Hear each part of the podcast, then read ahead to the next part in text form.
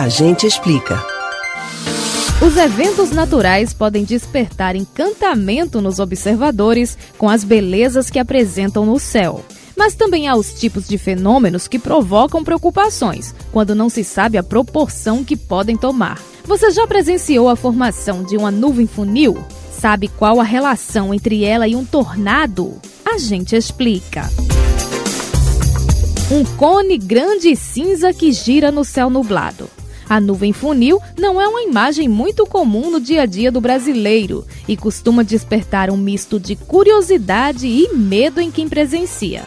Esse susto tem um certo fundamento.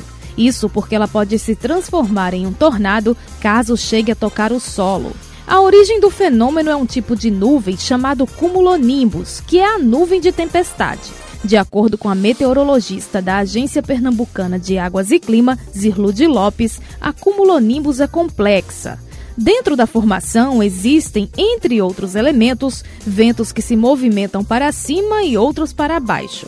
Quando o ar direcionado para baixo é muito forte, ele faz com que o ar que vai para cima gire em formato de espiral.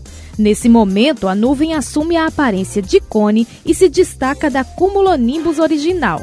Daí a classificação como nuvem funil. Muitas vezes ela se dissipa sem gerar consequências, como ocorreu no município de Bonito, no agreste de Pernambuco, na sexta-feira, dia 4 de novembro. Porém, há casos em que a nuvem funil toca o chão, caracterizando a formação de um tornado. Aí sim, os estragos podem ser grandes. Segundo a meteorologista, os tornados têm diâmetro de até 1 quilômetro e ventos de velocidade superior a 100 quilômetros por hora. Dependendo das condições atmosféricas, o deslocamento de ar pode ser ainda mais violento, ultrapassando a velocidade de 300 km por hora, o que faz com que os tornados sejam famosos pelo alto poder de destruição.